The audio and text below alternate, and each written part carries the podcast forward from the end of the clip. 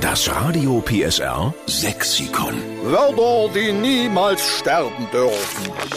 Guten Morgen bei Radio PSR. Wir sind's, der Sender, der für sein Leben gern den sächsischen Dialekt rettet, damit unser schönes Sächsisch niemals aussterben tut.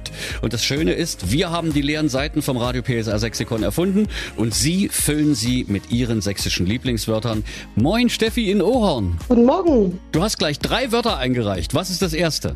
Diction. Diction. Ach, herrlich. Wisst ihr, was das ist? Ja, ich weiß, was es ist, aber du darfst es gern nochmal für alle, die vielleicht das nicht wissen, erklären. Diction ist eingeschnappt sein. Herrlich. Herre öfte Diction, genau. Genau. Und was hast du noch eingereicht? Verdreschen. Naja, verdreschen, ich glaube, das ist landläufig bekannt als verkloppen. Und welches dritte Wort hast du für uns? Abernmauke. Abernmauke. Jetzt Abernmauke, will ich es aber genau. genau wissen. Abernmauke ist Kartoffelbrei.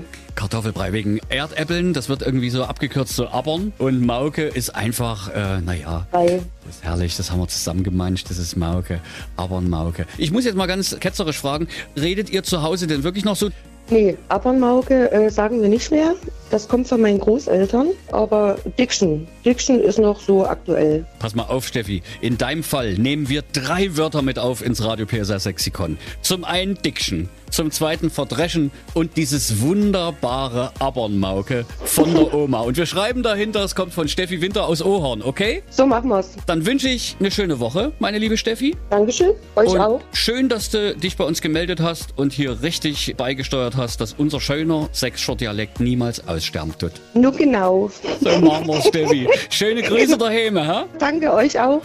Das Radio PSR Sexikon. Immer montags um drei Viertel sieben. Nur in der Steffen Lukas Show. Einschalten.